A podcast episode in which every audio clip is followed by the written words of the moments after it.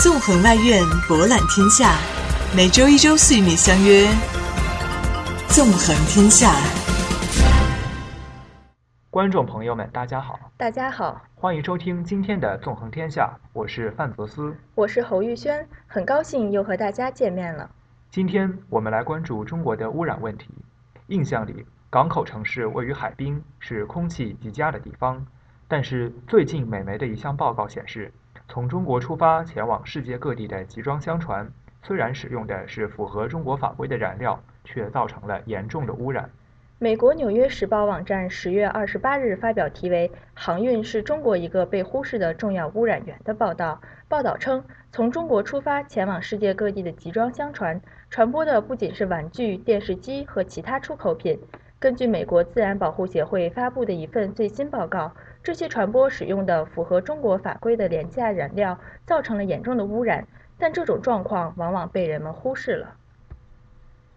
这份报告说，除了前往那些要求使用更清洁燃料的港口，如美国和欧洲，这些远洋船舶往往使用廉价的重油，这是一种含硫量很高的燃料，会释放含有细微颗粒物、臭氧、氮和硫的污染物。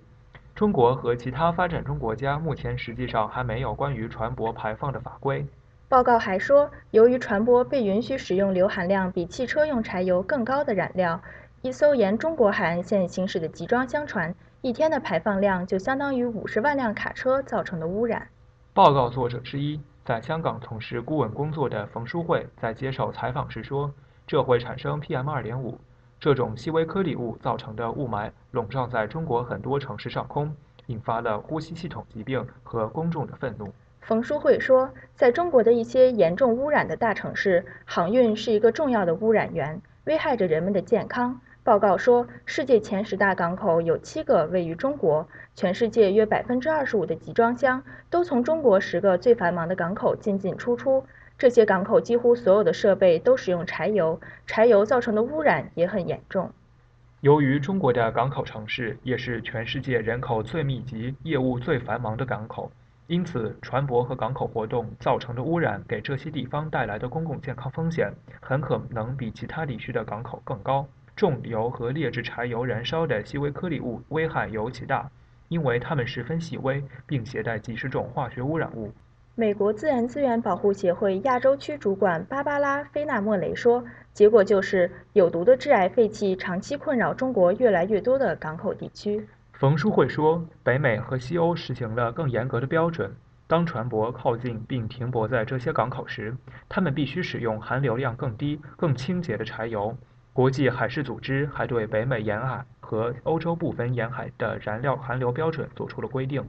迫于民众对污染问题的担忧，中国已经对道路交通使用的燃料实施了更严格的标准。冯书慧说，他希望政府能迫于同样的压力，对传播也制定更严厉的法规。而作为全球航运中心之一的香港，时下正面临着航运界、环保界亟待改善船舶造成的全港最大污染源的问题。香港特区行政长官上周发布施政报告之后。业界的应对以及与珠三角的联动，就成为香港高度关注的话题。几十年来，航运业的迅速发展令香港跻身世界航运中心之列。但人们在欣赏川流不息的集装箱船队乘风破浪的美景之际，往往忽视了远洋船只造成的空气污染。上周，香港特区行政长官梁振英在施政报告中提出，2011年船舶是在可吸入悬浮粒子、氮氧化物和二氧化硫的最大排放源。香港环保团体地球之友高级环境事务主任周月祥表示，船舶在废气是香港最大的空气污染源头。目前，政府允许远洋船使用的柴油含硫量达百分之二点八至三点五，是车辆的两千八百至三千五百倍。梁振英在施政报施政报告中提出了解决方案。香港政府已于二零一二年九月推出资助计划，鼓励远洋轮船在泊岸时转用低硫柴油。香港政府正筹备立法规定不按转油，并计划咨询航运业界后，在下一个年度提交立法会。港府将与广东省政府加紧探讨，共同要求远洋轮船在珠三角港口泊岸时转用低硫柴油。对此，香港航运业界表示支持这一举措，保证香港航运界的竞争力。二零一零年十一月，香港有十八所航运公司参与了乘风约章的自愿计划，所属船舶靠岸时转用含硫量不超过百分之零点五的燃料，以减少排放百分之八十有毒的二氧化硫。香港船东会董事总经理表示，如果不立法采取强制措施，将导致使用较便宜及低素质柴油的航运公司比使用低硫柴油的公司更具竞争优势。目前，普通柴油的价格约为每吨六百美元，而含硫量低于百分之零点五的柴油价格约为每吨一千美元。采用低硫柴油将导致庞大的额外成本。香港环境局局长黄景星早前表示，立法强制船只不按转油，需将整个珠三角地区一起进行。